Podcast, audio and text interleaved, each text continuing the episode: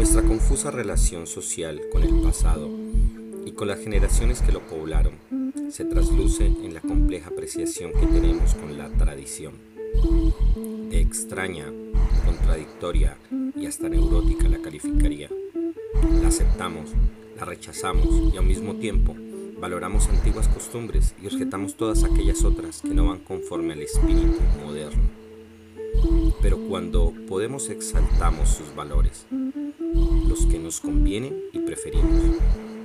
frente a aquellas innovaciones que dañan la esencia de lo que se supone es lo humano. Para mí, en el fondo, no deja de ser la irónica respuesta que damos a los antepasados por aceptar lo que nos heredan y a la vez defender nuestros propios logros. Se camina con un pie en el pasado y otro en el futuro. En los grupos, partidos e ideologías que se oponen entre sí y que apelan, cada una de ellas a su modo, a ciertas tradiciones, en especial a las que confirman su credo o su forma de pensar pero niegan el valor o la efectividad de todas aquellas que la contradicen o que están inspiradas en ampliaciones, renovaciones o tergiversaciones de algo que se supone original o impoluto,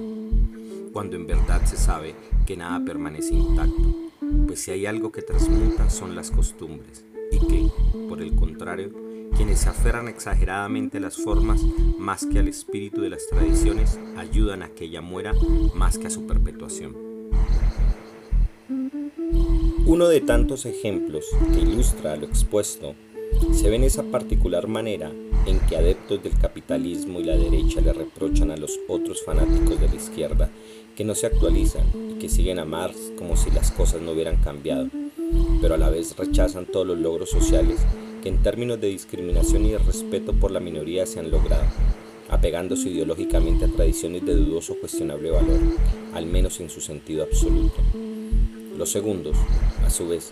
rechazan innovaciones científicas y sin embargo se consideran progresistas. Apelan a valores liberales, pero los obvian o los silencian al rechazar, de facto, todo aquello que consideran impositivo, muchas veces sin considerar o analizar las afirmaciones de manera detenida. Invocamos a la naturaleza cuando nos conviene, pero la llamamos reduccionismo biologicista cuando no se apega a nuestras concepciones. Felicitamos a pueblos que conservan sus tradiciones, pero despreciamos a otros que atesoran prácticas que tratamos como lastres del pasado.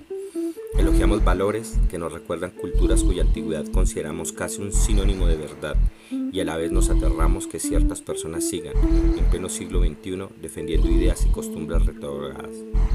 Hablamos de la libertad y el respeto por las mujeres y a la vez dejamos que se impongan sobre ellas vestimentas cuyo valor cultural las inmuniza de la crítica.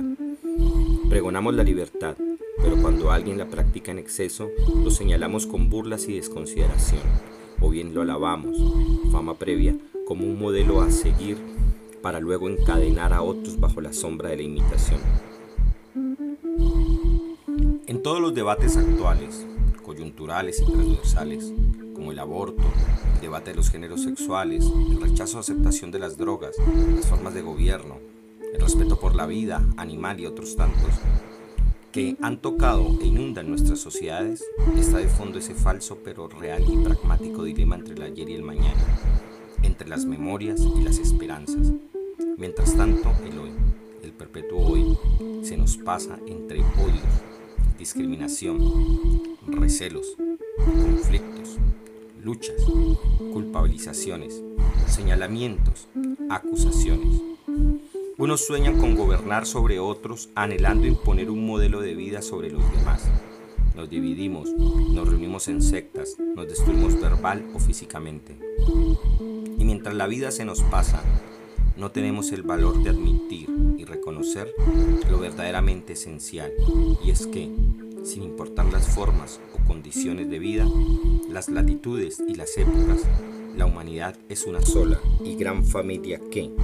mientras no encontremos otras formas de vida en otros planetas, tiene que reconocer que nuestra inmensa soledad es nuestra única compañía.